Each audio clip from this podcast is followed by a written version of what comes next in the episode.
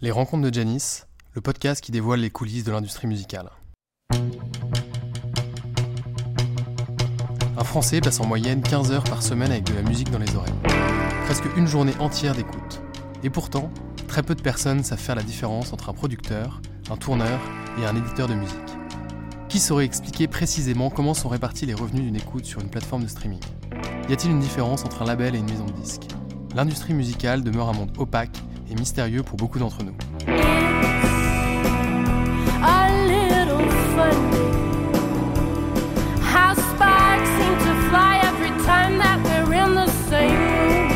C'est pour ça que j'ai décidé de partir à la rencontre de ceux qui font vivre la musique, pour faire découvrir cet univers et comprendre les rouages de l'économie de l'industrie musicale.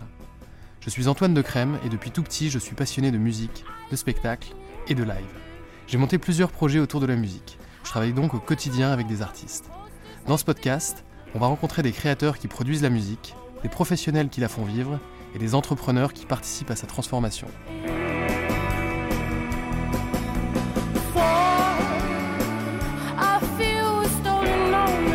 Aujourd'hui, on rencontre Rodolphe Dardalon, le fondateur de Roy Music, une société d'édition musicale, mais pas que. On va voir que Rodolphe a fait ses armes dans l'industrie musicale depuis plus de 20 ans en commençant par être éditeur, puis en diversifiant ses affaires, notamment sur de la production et du tour, toujours en plaçant l'auteur-compositeur-interprète au centre de l'activité. Il est aussi impliqué dans plusieurs institutions, notamment la SACEM où j'ai eu la chance d'enregistrer cette interview.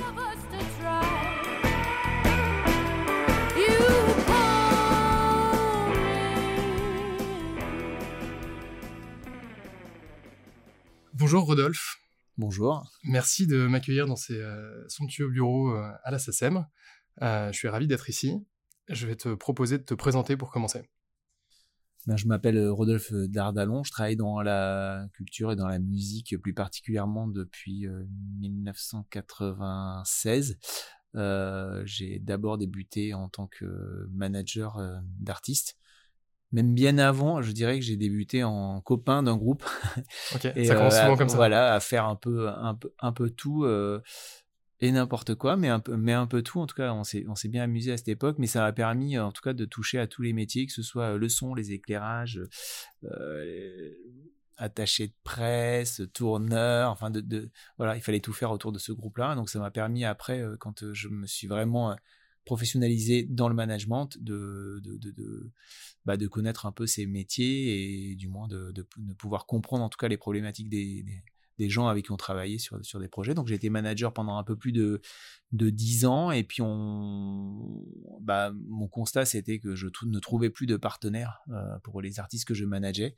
Euh, et, euh, et puis avec un autre copain qui avait à peu près la même problématique et on s'est dit que ce serait peut-être pas mal de monter une boîte. Euh, moi, j'avais un profil plutôt euh, éditeur, lui plutôt producteur, donc c'était chouette. Euh, voilà, même si on avait, on va dire, les mêmes.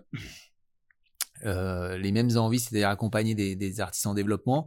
on avait des profils un petit peu différents, donc c'était assez chouette. Et puis on s'est, on cherchait un troisième. Alors au départ, c'était plutôt live et finalement on a galéré. Puis on s'est tourné vers quelqu'un par hasard, mais vraiment par hasard, vers quelqu'un qui venait euh, et qui était dans l'audiovisuel. Et euh, c'était par hasard sans être par hasard parce qu'à l'époque, moi je considérais que la que la que l'image c'était un peu le son de demain et et, et c'était hyper intéressant de pouvoir produire des images sur les artistes qu'on avait et voilà c'était plus facile à l'époque de diffuser un clip que de rentrer en radio enfin il y a plein plein de choses qui étaient liées au, à l'image qui était assez simple et donc on avait accès à cette image de, manière euh, beaucoup plus simple et même moins coûteuse euh, que, que, d'autres. Donc on s'est associé, euh, on s'est associé tous les trois et on a monté Roy Music qui était nos initiales puisque c'était Rodolphe, Olivier et Yvan. Euh, donc en, janvier 2005, voilà. Ça fait 17 ans. on n'est pas encore majeur. Je suis tout seul aujourd'hui, mais en tout cas, je pense fort à eux parce que c'est, on a monté cette boîte cette boîte euh, ensemble et euh, voilà. Et donc c'était une c'était une boîte multifonction. je reviendrai sur ce que tu disais sur on avait plus un profil d'éditeur, moi un profil d'éditeur et, l'autre un profil de producteur. Euh, donc c'était une, maison de disques, c'était une maison d'édition, une, boîte de production. La, rencontre est assez sympa parce qu'on est euh, vraiment, euh, moi je suis manager à l'époque, Yvan il est aussi manager, mais moi je suis plutôt dans, on va dire, on est, on est tous les deux très terrain, mais lui est programmateur d'une salle à Paris, donc on, en plus juste à côté de là où j'habite. de, de quelle salle? Ça s'appelait le House of Live. Euh, c'était l'ancien Chesterfield Café. Bah oui, ça, bon, Peut-être certaines personnes connaissent encore. euh, et euh, donc il programmait cette salle, il était programmateur de la scène avant, et bon c'est comme je connaissais, et donc c'était à côté, donc j'allais au concert. Puis voilà, puis il a, il a, il a organisé un, il a organisé un genre de concours euh, qu'on a plus ou moins gagné avec Jérôme Attal, parce qu'en fait on l'a perdu, mais on a quand même gagné le premier prix parce que la personne qui a gagné c'était Nadj à l'époque. Elle voulait pas, euh, elle voulait pas euh, gagner en enregistrement au House of Live, mais par contre il y avait une guitare, elle voulait trop la guitare, donc elle a pris la guitare et on a et on a donc pris l'enregistrement en live là-bas. Et finalement, ça a été le premier disque que j'ai produit. C'était le disque de Jérôme Attal au House of Live avec ma petite association à l'époque. Et donc là, on est en début 2000. Et euh, c'est 2003. Et, euh, et c'est là où en fait on a commencé à vraiment sympathiser avec Yvan. Euh, et puis il se trouve que moi à l'époque, je marchais beaucoup dans Paris et j'avais des tracts à l'époque de Jérôme Attal, des cartes postales, je les mettais sous les essuie-glaces. Enfin moi je me disais peu importe, je marche. Et il y a un mec euh, un peu ras-le-bol de, de, retrouver des, ça, des, sur ses, des flyers, ouais, des flyers sur sa bagnole euh, qui m'appelle. Il me dit Je comprends pas ce que tu fais, euh, enfin, ce que vous faites, machin. je suis dans cette rue, dans même rue que moi. et puis, on boit un verre ensemble. Il me parle de d'Adrienne à l'époque, parce que voilà, dont il, dont il s'occupe avec son, son, son patron. et il me dit Bon, il y a peut-être des trucs à faire ensemble. Là, je m'aperçois qu'en fait, ça fait deux ans qu'il joue au foot avec Yvan, mais ils se sont jamais parlé. Euh, un mois après, était l'un contre l'autre ou, euh, ou, ensemble? Ensemble, euh, voilà. Mais et, et euh, bon, il se trouve un mois après, on était associés, on avait monté Roy Music et c'était c'était le producteur audiovisuel qui produisait à l'époque les concerts sauvages, notamment la matinale de Canal, voilà. Salut les terriens, enfin, voilà, qui bossait chez Télé, Télé, Paris à l'époque. Voilà. Et donc il a lâché ses activités euh, Pas du tout, pas du tout, c'est pas le genre. non, il a, pas lâché, il a pas lâché ses activités audiovisuelles. Il a, euh, il a, il est resté euh, lui producteur audiovisuel. Il était actionnaire de la boîte et euh, il bossait, hein, on va dire, quand il pouvait et, et, beaucoup hein, sur le sur le projet. Et il a porté ce dont on avait besoin, c'est-à-dire cette direction image qui était très très importante. Et on a tout de suite, en fait, parce qu'on pour revenir à la problématique, on trouvait pas de partenaire pour les, pour les, pour les artistes qu'on manageait. Tout de suite, en fait, moi, à l'époque, je manageais donc Jérôme Attal, qui a été le premier artiste qu'on a produit chez Roy Music.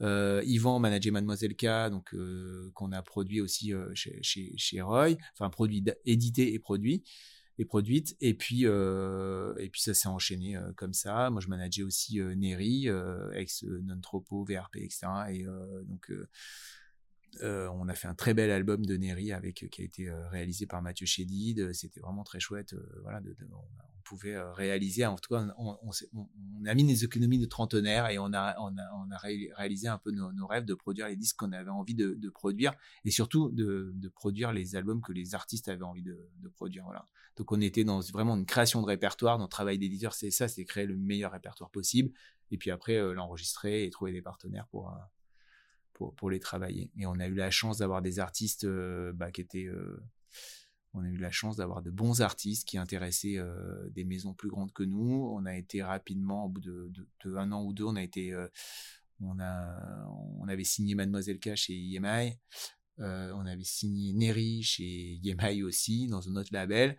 Et puis il y avait un artiste qui s'appelle Jean Racine qui intéressait beaucoup bah, tout le monde en fait à ce moment-là. Et, euh, et, en, et, en, rigolant, sans rigoler, j'ai dit à Benjamin Choubanich, qui était le patron de la boîte à, ce moment-là, j'ai dit écoute, euh, là, nous, on en a marre avec Yvan de venir et de poireauter dans, à l'accueil parce qu'on a des rendez-vous quasiment tous les jours entre Mademoiselle K, Neri, etc. Si jamais Jean Racine signe ici, euh, il nous faut un bureau. Quoi. Et euh, bah, il l'a fait. Chez EMI. Ouais, donc en fait, on a eu nos bureaux chez EMI pendant des années. Et c'était vraiment très chouette de pouvoir être à proximité des, des comment dire, de, de de, du label parce qu'en en fait nous on était producteurs des masters mais après on va dire l'exploitation euh, la promo et le marketing étaient assurés par, euh, par les labels de, de EMI puisque euh, Jean Racine était chez deux labels, Mademoiselle K chez, chez Capitol, Neri elle était aussi chez Capitol d'ailleurs, voilà, enfin mais pas avec la même équipe. Et mais c'était chouette de, les, de, de, pouvoir les voir plus facilement, d'avoir cette articulation, etc. Les artistes quand ils passaient, voyaient tout le monde. Enfin, c'était très chouette. C'était c'est marrant parce que j'y étais hier et chez EMI pour enfin ça s'appelle Warner maintenant oui j'allais dire j'avais rendez-vous chez Electra pour une artiste qui est, qui est, qui est signée chez eux et qui est éditée par nous qui s'appelle Nae et ça fait bizarre quand on retourne là-bas ça a changé? Pas trop, les arbres ont poussé. Voilà. Ok. c'est ouais, mais ça, bon, ça, ça rajeunit pas. Mais on a, j'ai tellement de souvenirs dans ce jardin que bon, c'est. Je sais même pas où ils sont leurs, leurs bureaux. 118 rue du Mont-Cenis. C'est, c'est dans des locaux qui ont été, euh, dont l'architecte est Renzo Piano et c'est magnifique en fait. C'est vraiment un lieu. C'est dans quel coin? C'est euh, Porte de la Chapelle. D'accord. Ah, bah, c'est pas très loin, de, pas très loin de mes bureaux. Je passerai voir. Ouais, c'est sympa. C'est un endroit très sympathique. Euh, tu disais euh, qu'avec ton premier associé, vous aviez un, profil éditeur et un profil producteur. Oui. Qu'est-ce que ça veut dire exactement et comment tu sens ce genre de choses euh? C'est en termes de compétences, en termes d'appétence euh Non, c'est en fait euh, que ouais, Yvan, c'était, il avait ce côté, il a toujours d'ailleurs, il avait ce côté, euh, l'envie de, de, produire, d'être dans l'enregistrement, le studio, voilà, il y avait cette partie-là. Et, moi, je sais que j'étais plutôt sensible, on va dire, aux paroles, à la, la musique, mais elle a vraiment à la, à la genèse en fait d'arriver de, de, comment dire travailler plus sur le sur le répertoire je suis même un peu chiant euh, là-dessus, je trouve. Euh, c'est mmh.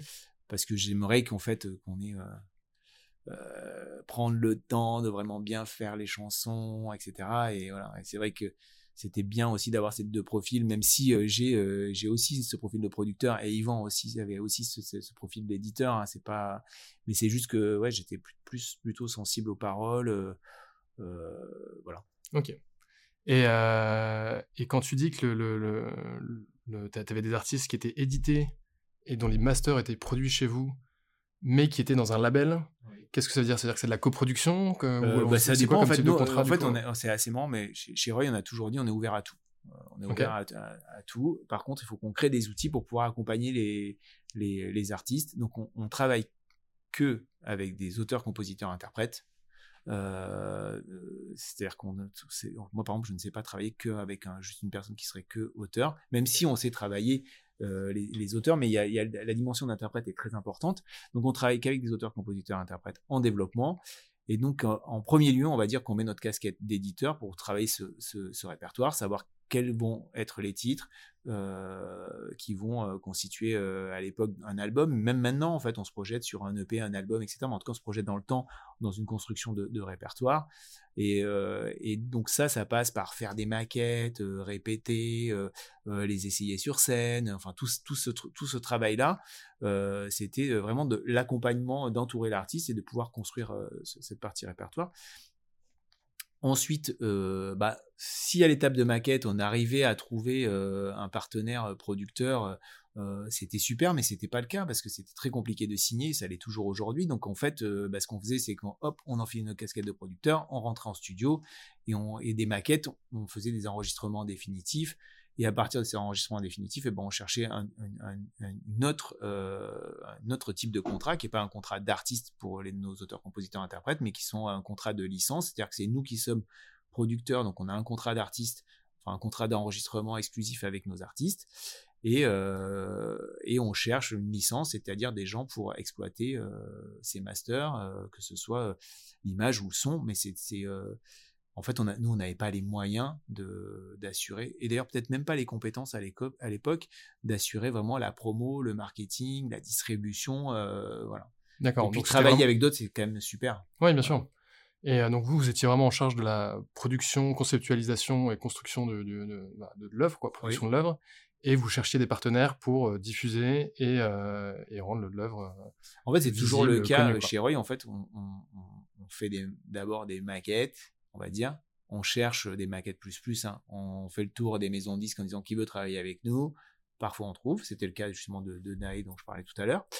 Euh, et parfois on trouve pas. Et euh, notre job d'éditeur, c'est de faire vivre les œuvres. Euh, donc en fait, bah, une fois que les artistes et les auteurs-compositeurs sont signés chez nous, on va pas dire ah ben on a trouvé personne. On prend notre casquette de producteur, on y va, on le sort.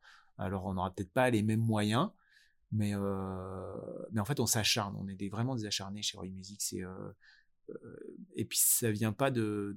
Comment dire ça vient pas de moi, c'est, c'est, ça vient de, de, nous. On est tous comme ça, c'est-à-dire qu'on ne lâche rien. On est dans une boîte où, je sais pas, c'est les gens qui nous ont rejoints et, c'est ne rien lâcher. C'est-à-dire, on y va. Euh, des artistes comme Gilles Lucky, c'est trois ans à, présenter le même titre en radio. Euh, ben, un jour, euh, il rentre. C'est fini par passer. c'est fini par passer.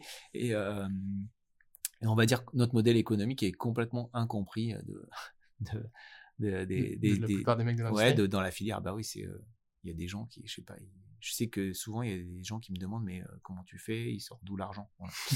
Euh, En fait, parce qu'on a un modèle très spécial, c'est-à-dire qu'on investit quasiment, euh, on investit autant sur les artistes que sur que sur Roy Music dans le sens service. C'est-à-dire que quand on va produire, éditer, etc., quand on va dépenser un euro sur un artiste, et ben en face on va avoir un euro de dépense sur la structure en personnel de gens qui vont travailler parce que pour moi le euh, finalement le travail, euh, je sais qu'au bout d'un moment ça paye. Donc au final, euh, la majorité des projets artistiques chez Roy Music sont devenus rentables. D'accord. Mais il a fallu trois ans. Et c'est pour ça qu'on se retrouve avec ce, ce COEF. bah voilà, ça fait, il a fallu payer des gens pendant trois ans. il a fallu se payer et payer des gens et payer des bureaux, etc. pendant trois ans pour arriver à ce que. mais le projet, à la fin, il est, il est, les, les, recettes bah, dépassent, dépassent les, les dépenses, mais, euh, mais ça met très longtemps. Euh, voilà, et je pense que les gens n'ont pas la patience.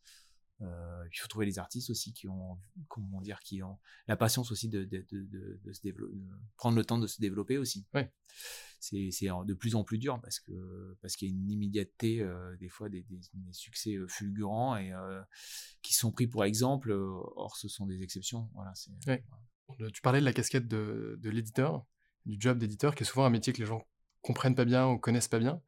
Euh, est-ce que tu pourrais rappeler les, missions euh, de base d'un éditeur euh? Alors, tous les éditeurs ont la même mission, mais il y a, plein d'éditeurs différents. le travail de l'éditeur, c'est de travailler auprès des, créateurs, auteurs et compositeurs. donc les personnes qui, composent la musique, qui écrivent les, qui écrivent les textes, donc ça c'est notre notre travail. Normalement, il ne se situe euh, qu'auprès d'eux. Et donc l'idée c'est de leur permettre de créer ces œuvres et ensuite de faire vivre ces œuvres. Donc c'est de la diffusion. Ça peut être concert, radio. c'est pour ça que nous, en, en, travaillant avec des auteurs, compositeurs, interprètes, l'idée, bah, c'est de leur trouver un producteur de spectacle. Et de la même manière, en fait, on a monté une boîte de production de spectacle parce que euh, vous aviez euh, pas, vous arriviez pas à chaque bah, fois. En fait, c'est pas ça, c'est qu'il faut, en fait, les gens, ils veulent les voir sur scène. Donc, euh, pour trouver un producteur de spectacle, il faut, il faut, faut déjà être sur scène. Donc, bah bon, bah, comme il y a il y a des lois en France, si moi, si je mets des artistes sur scène, eh ben, il faut que je, je puisse cadrer le truc, qu'ils soient rémunérés, qu'on crée un spectacle, qu'on fasse des résidences, etc. Donc, donc on a monté notre boîte. Euh, à un moment donné, on était nombreux, mais maintenant, finalement, c'est plus qu'un outil. Euh, c'est-à-dire, c'est un outil financier. On rentre en coprod aussi avec d'autres producteurs de spectacle pour leur dire on est là et on va soutenir euh, financièrement. On va le faire ensemble. Et donc, pour revenir sur le métier de, donc d'éditeur, notre devoir, c'est de faire vivre les œuvres. Et, et c'est vrai que qu'en étant producteur des œuvres qu'on édite, on va on va les exploiter. Euh, on va les exploiter de manière, euh, ça va être euh, vente de, phonogrammes, que ça peut être de façon physique, vinyle, digital. Donc on va, on va, on va avoir cette exploitation continue qui nous est demandée en tant qu'éditeur. Ben on, le fait. on va trouver des producteurs de spectacles ou assurer la production de spectacle nous-mêmes. Et puis, et puis on va travailler beaucoup aussi notre. moi, j'adore le côté jeune talent, développement, etc. Mais notre back catalogue et pour moi, il est toujours vivant et on le travaille quotidiennement. notamment, on a un service chez nous qui s'occupe de la partie synchronisation, c'est-à-dire la, la, musique associée à de, à de l'image.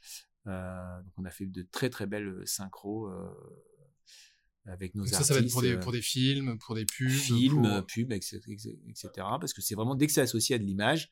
Donc ça peut être vraiment euh, des grosses pubs comme euh, euh, comme quand avec Taliscon on fait Bouygues Télécom ou ou ou des plus petites choses. Ça peut être aussi des synchros sur des petites séries ou, ou, des grosses d'ailleurs. Voilà. Enfin, on a beaucoup de on a beaucoup de nos titres qui sont dans les séries Netflix. On a beaucoup de notre musique qui en par exemple aujourd'hui euh, Talisco euh, sa musique est est beaucoup plus connu que lui en fait.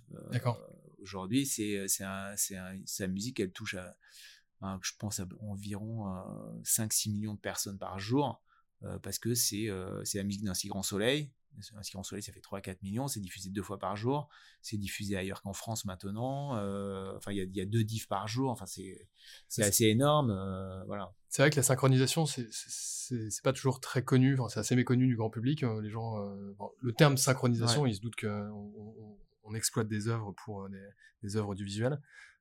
c'est quand même une bonne manière pour des artistes de pouvoir vivre de leur musique autre que par le streaming ou par le live et, et d'être connus aussi, comme tu dis. Alors, leur musique, pas forcément eux. C'est là où c'est. Euh, voilà, on, a, on a un titre, euh, on a fait 4-5 au monde, c'est vraiment diffusé dans le monde. Euh, un titre qui s'appelle Chiki Chiki Chiki de Make the Girl Dance. On a été les glaces Magnum, les téléphones Nokia. Qu'est-ce qu'on a fait d'autre Là, on vient de faire la pub JB dans le monde qui est magnifique. Enfin, elle n'est pas diffusée en France parce qu'il y a la loi E20. Mais il y en a une quatrième, je sais plus ce que c'était. Mais bon, bref, c'est des, des, musiques qui ont été synchronisées plein de fois et cette musique est, très connue. Mais les gens ne savent pas que c'est Make the Girl Dance, voilà, sauf ceux qui vont un peu chasamer ou qui vont s'intéresser à la musique. Et, et, donc notre travail, c'est de travailler justement ces, ces œuvres de les faire vivre et euh, parce que si on les travaille pas en fait on peut on pourrait nous retirer nos droits d'éditeur euh, dessus euh, les, auteurs compositeurs seraient en droit de demander et, tu as un engagement en tant qu'éditeur auprès de l'artiste avec lequel tu, travailles auprès de l'auteur compositeur en fait nous c'est ils, font tout auteur compositeur interprète mais je veux dire c'est vraiment auprès de l'auteur auprès de l'auteur compositeur voilà. Donc on a un, devoir de, de, faire ce travail là et toi tu disais justement que tu travaillais que avec des auteurs compositeurs artiste interprète. Ouais, et en plus indé, c'est-à-dire qu'on n'est pas du tout dans le, on va dire dans le showbiz pour parler un peu à l'ancienne, mais au moins les gens comprennent de quoi on parle. On n'est pas du tout dans la, dans, on va dire dans la variété. On se situe à côté. Euh, c'est des artistes qui ont quand même euh, du public. Euh, qui vivent bien de leur musique parce qu'ils font des concerts, parce que leur musique elle passe, elle, elle, passe dans des pubs, elle passe dans des séries, etc. Mais pour nous aujourd'hui, on sait, en fait, autant on sait que ça peut pas passer à la radio, Autant on sait que ça peut passer à la radio si on trouve une synchro. C'est-à-dire que euh, Talisco, The Kiss, personne n'en veut. On s'est pris des râteaux, mais vraiment de tout le monde. Euh, ça devient euh, la pub de Bouygues Télécom, ça devient numéro un de la playlist d'RTL2. mais c'est normal, c'est-à-dire que moi je comprends tout à fait les radios qui se disent je peux pas diffuser cet artiste, c'est trop spé pour nous. Sauf qu'après l'identification se fait sur un autre média et c'est très fort, c'est tellement bastonné. Enfin c'est euh, tout le monde connaît cette musique, euh, mmh que finalement, quand il la passe, ils savent que les gens ne vont pas euh, décrocher de leur antenne. Donc c'est et ça a été le cas avec Gilles Lucky quand on a fait Flower by Kenzo. c'est vraiment là, on vient de faire la synchro avec Talisco. il en fait beaucoup, Talisco, il est vraiment très fort. Hein. Enfin, sa musique se prête vraiment à l'image. Mais là, on vient de faire une synchro pour Côte d'Or. les chocolats? Ouais. Et donc la pub en ce moment Côte d'Or, c'est Talisco. Bon, bah nous, on informe les radios, et là, il se trouve que c'est en train de rentrer en radio euh, un peu partout. Ah, c'est énorme. Parce que le titre est super, mais, mais comment dire, là, il y a déjà à peu près 500 diffs de la, je sais pas, j'ai regardé, enfin, c'est peut-être même plus maintenant, mais la dernière fois que j'ai regardé, il y a à peu près 500 diffusions de la pub. Euh, ça commence à vraiment, les gens commencent à connaître le titre, parce qu'ils l'entendent. En plus, c'est des, c'est des, c'est des bons endroits. C'est euh, voilà, c'est en prime euh, plusieurs fois. Donc la, musique rentre, euh, voilà. Et quand une radio bah, décide de le passer, les gens ont, ont, déjà entendu. Ça, c'est un métier à part entière, la synchro. Tu as une équipe qui est dédiée à la synchronisation, qui a ses, contacts avec les marques, avec les, les, réalisateurs, les producteurs de films, Exactement, il y a ça. Et puis, il y a, ouais, c'est une équipe qui est dédiée, en tout cas, qui travaille sur France et, et beaucoup l'international. Et, euh, et, le fait d'être euh, euh, producteur et éditeur en même temps, ça nous permet, ça nous permet d'être, comment dire, de permet de travailler avec beaucoup avec les US qui eux demandent ils sont souvent, ils cherchent des titres, ils appellent ça one stop, c'est one stop, one shop, c'est-à-dire qu'en fait, ils demandent je peux prendre cette musique et il y a une personne qui peut leur dire oui. Oui. Et, ils veulent pas avoir euh, plusieurs interlocuteurs. ils, veulent pas euh, ils, veulent, un interlocuteur. Nous, enfin, on demande toujours bien sûr parce que c'est aussi notre notre devoir de demander aux ayants droit. Bien sûr. Mais euh, on a la chance d'avoir des ayants droit qui sont réactifs, vivants. On n'est pas, on est, on n'a pas un bac avec les familles. Ouais, on travaille pas avec un bac catalogue qui fait que parfois c'est compliqué. Donc c'est, on a cette, chance-là et donc notre back catalogue, on le travaille, on le travaille un maximum et même en digital, on le, rééditorialise. voilà, c'est notre, c'est notre petit patrimoine qu'on entretient. Après, on fait des projets. par exemple, là, il y a, alors il y a eu le Covid, c'est vraiment dommage, mais ça a quand même fonctionné on avait l'album de Mademoiselle K, le premier album de Mademoiselle K, ça me vexe. En fait, on l'avait jamais fait en vinyle. Yema, il n'avait pas fait, c'est eux qui distribuaient à l'époque, enfin qui, qui était en licence, il n'avait pas fait à l'époque. là maintenant, tout est à nouveau chez nous. Et donc avec Mademoiselle K, on, nous a dit ouais moi j'aimerais bien faire une tournée ça me vexe et tout il n'y a pas de vinyle donc en fait on a travaillé avec elle euh, bah, justement sur euh, refaire le vinyle enfin faire un vinyle et puis euh, accompagner la tournée faire de la promo. Et c'était marrant de retravailler sur bah, finalement sur notre premier succès commercial et puis les débuts de Roy Music c'était et comment ça se fait que ces droits étaient plus, enfin la, licence n'était plus chez IMI Parce qu'en fait, il y a une durée sur la licence, euh, et, comme nous, on est une société, euh, on va dire active, on sait quand est-ce que ça s'arrête, on sait qu'ils ne travaillent pas leur back catalogue comme nous, on va le faire. Euh, je dis pas qu'il travaille mal, hein, mais nous on va l'animer euh, beaucoup plus euh, parce que c'est on en a peu, donc euh, voilà et donc on a récupéré nos, droits. Et donc là tu rachètes les droits ou alors c'est automatiquement comme la licence s'arrête, soit soit l'artiste ou le manager ou, vous En fait il y, a un, droit, il y a en gros hein, sur les licences c'est une licence c'est sur X années après le dernier phonogramme qu'on peut faire ensemble. C'est-à-dire que Mademoiselle K c'était je sais plus, c'est peut-être 7 ans, après 7 ou 10 ans après le dernier. Donc, euh, je crois que c'était 7 ans après. Très clair. Donc, euh, et là, on a récupéré donc euh, l'ensemble. On a récupéré les trois albums de Mademoiselle K et bah, qu'on essaie de travailler au mieux, justement, avec, avec notre distributeur et qu'on réanime. Voilà. Tu, tu, disais que vous travaillez exclusivement avec des, avec des auteurs, compositeurs, interprètes. souvent, le rôle de, de l'éditeur, c'est de trouver des interprètes euh, à des œuvres qui ont été créées par des auteurs-compositeurs. Est-ce que vous faites ça aussi quand même pour des euh, Alors, pour on, euh, on le fait. œuvres qui sont qui ont déjà des interprètes, quoi, pour trouver des nouveaux interprètes Alors trouver des nouveaux, c'est-à-dire d'être sur des reprises, des choses mmh comme ça, c'est en fait ça, on, on, comment dire, on cherche pas ça parce qu'en fait, ça intéresse personne d'aller voir en disant tu veux pas reprendre. voilà. Par contre, quand c'est plutôt des demandes, c'est plutôt des demandes entrantes. et c'est en fait, c'est même, c'est même parfois même pas des demandes. Hein. Ça, nous est beaucoup arrivé justement sur Mademoiselle K et sur les télécrochets. Il y a toujours, il y a toujours une fille pour reprendre une chanson de Mademoiselle K, ce qui est, qui est, qui est assez chouette parce qu'à chaque fois c'est une interprétation différente. et puis et puis, euh, en fait, ça pourrait être dans des adaptations euh, internationales. Ça, on mmh pourrait le proposer à d'autres en disant, bah, ça a super bien marché ici, mais c'est pas notre cas en fait. C'est-à-dire qu'on n'a pas de, de, on n'a pas de hit qu'on peut proposer en Italie, en Espagne pour être, euh, voilà, adapté.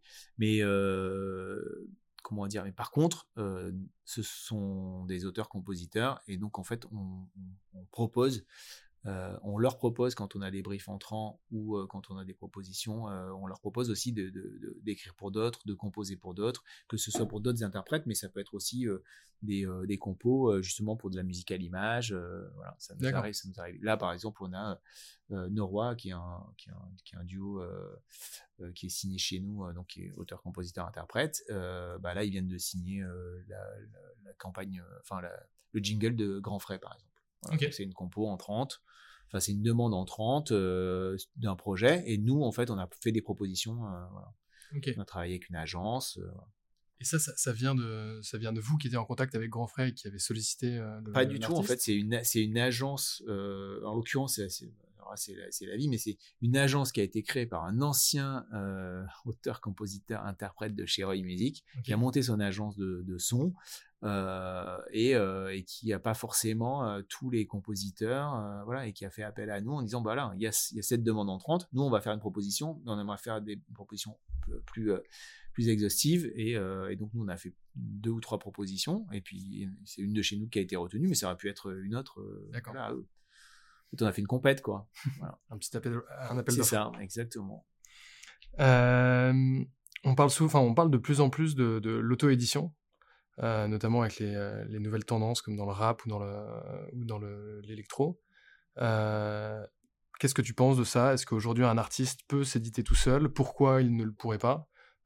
Qu'est-ce qui fait que c'est bien d'avoir une, seconde personne qui, qui, bah, En fait, c'est marrant parce que l'auto-édition, mais de fait, en fait, c'est, on peut très bien ne pas avoir d'éditeur. Et l'auto-édition, c'est le fait de monter, ça serait plutôt le, pour moi, hein, c'est de, devenir éditeur de ses propres œuvres et de faire le travail sur ce d'éditeur. Et c'est donc ces deux, deux choses différentes entre eux. il faut être un peu schizophrène et se dire là, je suis auteur-compositeur et là, je suis éditeur. nous, ça nous arrive de travailler avec des gens qui disent bah nous, moi, j'aimerais bien en tant qu'auteur-compositeur bah, être coéditeur. Moi, ça me pose aucun problème, mais par contre, je, je, préviens à l'avance des investissements que je vais faire en tant qu'éditeur et je leur demande s'ils vont être à la hauteur en face, c'est-à-dire est-ce qu'ils vont pouvoir mettre 50% de ce que nous on met. Et je parle même pas au niveau humain, hein, je parle juste au niveau financier. Est-ce que euh, bah, quand il va y avoir un clip à faire, est-ce que euh, tu vas mettre 2000 balles? Parce qu'en fait j'aimerais bien mettre un budget de 4000 en tant qu'éditeur. Est-ce que euh, et ça fait prendre conscience de ce qu'on fait financièrement. Et, et, parfois il y en a qui disent bon écoute je vois les investissements que tu vas faire, je préfère que tu restes 100% éditeur, ou d'autres qui disent, euh, euh, bah oui, je, je, je, suivrai, ou enfin voilà, c'est vraiment au, cas par cas, et euh, enfin comme je le disais tout à l'heure, nous on est vraiment ouvert à tout, moi ça me bloque pas du tout d'avoir de, des... Aujourd'hui, les auteurs-compositeurs, ils galèrent, quoi. C'est compliqué pour eux. Il y en a certains qui réussissent, mais il faut voir que, je sais pas, la SACM, c'est 200 000 sociétaires, c'est 5 000 qui gagnent plus que le SMIC, je crois. avec, avec les revenus euh, de leur revenu. Donc il y a des gens qui gagnent des millions. il y a des gens, euh, en tout cas, il n'y a que 5000 personnes. Voilà. Hum, d'accord. Voilà. Et il y a euh, 50 000 personnes qui génèrent 0 euros. Ok. Par an. Entre, 0, et 1. Non, non, 0. 0. 0. C'est-à-dire qu'ils ne génèrent rien parce qu'en fait, euh, bah, soit leur répertoire n'est pas exploité, ni peut-être qu'il n'a jamais été exploité, n'est plus exploité du tout, euh, c'est jamais sorti. Euh. parce qu'en vrai, pour, on peut, dès qu'on fait un stream, on génère quelque chose. Euh, ça veut dire que c'est pas. Oui, c'est pour ça que je dis entre 0 et 1, mais en fait, c'est c'est vraiment 0 là. aucune exploitation. 50 000, 0. Voilà, c'est 25%. Donc c'est c'est des métiers très précaires, je trouve, parce que bah, moi j'ai la chance de travailler avec des auteurs, compositeurs, interprètes, donc ils sont a priori, ils peuvent, rentrer dans des process d'être intermittents, etc. Mais un auteur-compositeur, il a droit à rien. Rien. Le chômage, ça n'existe pas. Euh, il n'y a pas, en fait. C'est comme une profession libérale, sauf qu'un médecin, il va avoir, ou un avocat, normalement, il va avoir un travail assez régulier. Un auteur-compositeur, c'est difficile d'avoir un travail régulier.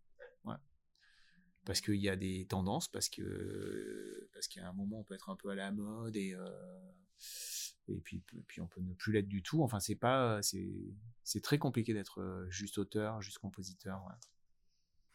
En parlant de la SACEM, euh, es, bah là on est à la SACEM. Tout à fait. tu peux nous parler de, ton, de ce que tu y fais, euh, comment ça se passe, euh, quel, est, quel, est, ton rôle? Alors, moi je me suis toujours inscrit dans, l'intérêt général. Pour moi c'est important de donner de son temps à, euh, nos métiers, euh, voilà, et de, participer à une réflexion euh, collective et d'essayer de faire bouger les choses, c'est important. Alors bouger les choses, c'est important, les maintenir aussi, les défendre. Donc en fait, j'ai toujours été dans des organisations syndicales et dans des organisations de gestion collective. Donc dans ma, on va dire dans ma carrière, quand j'étais manager, j'étais au syndicat des managers et j'étais au, conseil d'administration et c'était important pour moi de participer collectif. Euh, quand on a monté Roy Music, euh, ben, on a été au conseil d'administration de la SCPP, qui était notre société civile, au conseil syndical du SNEP. Euh, voilà, moi j'étais secrétaire de la SCPP, j'étais au conseil, ouais, au conseil syndical du SNEP.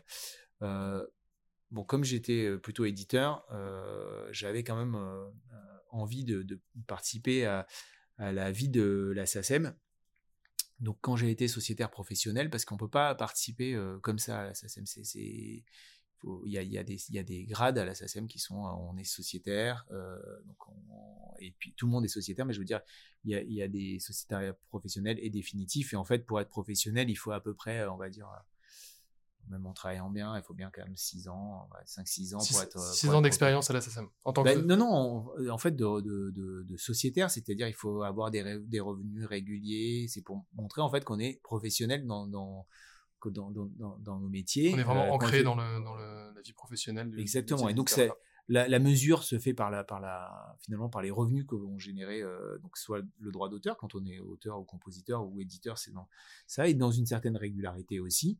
Et puis après, il y a un deuxième statut qui est celui de, sociétaire définitif. Donc quand j'ai été sociétaire professionnel, eh ben, je me suis présenté dans les commissions et j'ai été euh, euh, ici à la commission des variétés pendant quatre ans. Et puis j'ai eu mon statut de sociétaire définitif en 2017, ce qui fait que je pouvais, dès 2018, j'ai pu me présenter au conseil d'administration, ce que j'ai fait.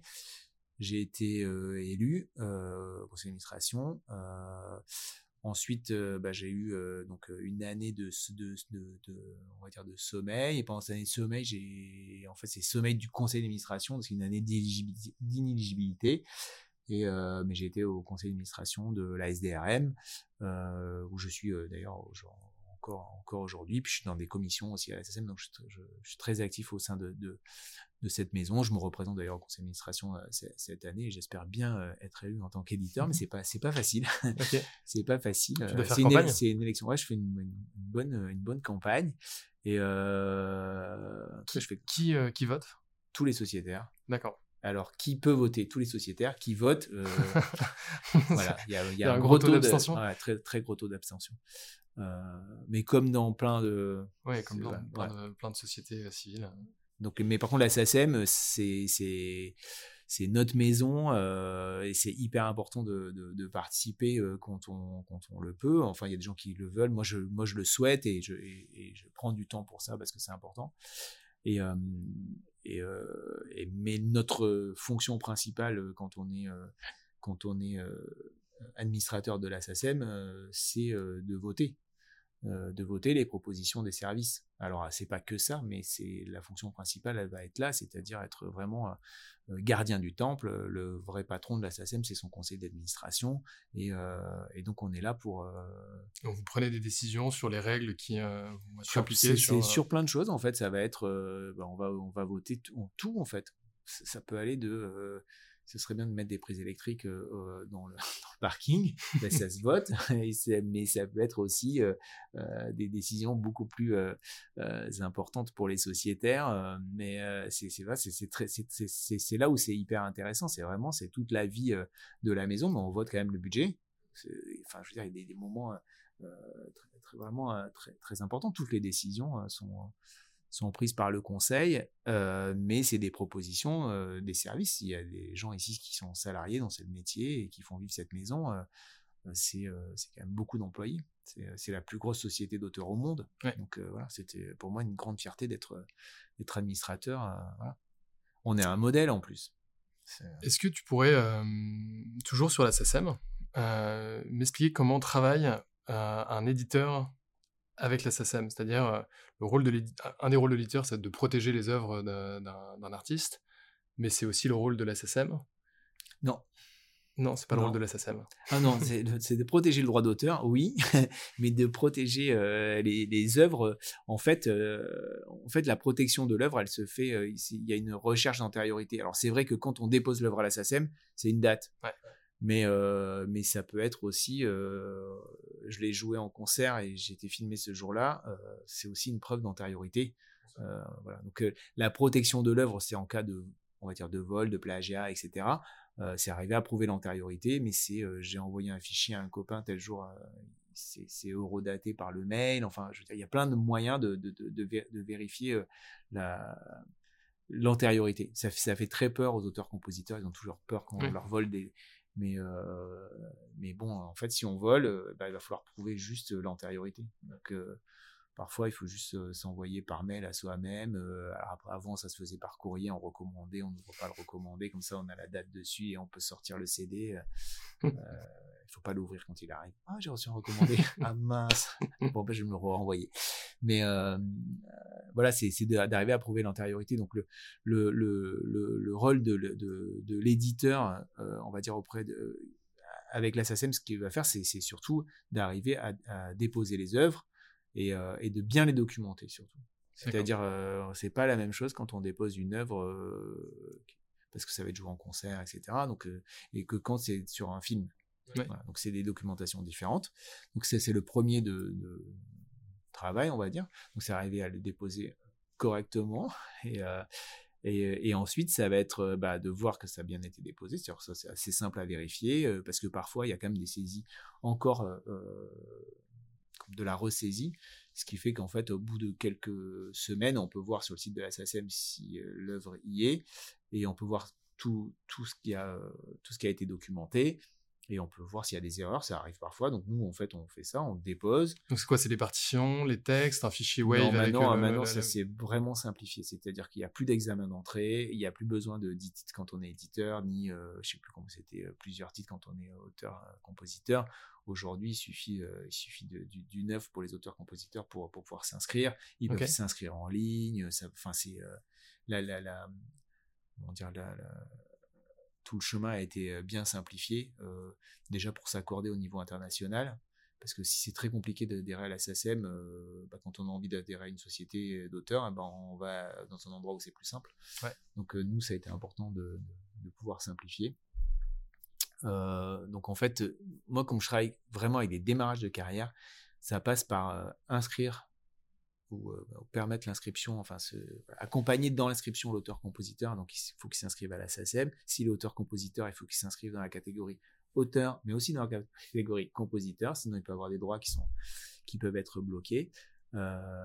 quand, donc voilà, c'est permettre ça. Ensuite, c'est déposer et, et ensuite c'est vérifier ce qu'on appelle euh, le tracking. En fait, on va venir vérifier que que euh, l'exploitation euh, que nous on connaît a bien été répartie par la SACEM. donc il peut y avoir des problèmes de répartition, c'est juste en fait la SACEM n'a pas réparti. elle a bien collecté, mais elle n'a pas réparti, et il faut juste savoir pourquoi. parfois elle n'a pas collecté. parfois elle n'a pas collecté. voilà, D'accord, donc l'éditeur travaille main dans la main avec la SACEM sur la, euh, quand tu dis le tracking, c'est euh, vérifier que les choses soient bien collectées. Tout à fait. En fait, nous, par exemple, euh, bah, régulièrement, je prends la liste de tous les concerts et je vérifie qu'ils ont bien été ici. D'accord. Mais je m'occupe aussi de déposer le programme type, par exemple. C'est un programme. en général, quand c'est sur une tournée, c'est les mêmes titres qui vont être joués tous les jours. oui, il y a peu de choses près. Chaque date. Et donc voilà, on dépose un programme type.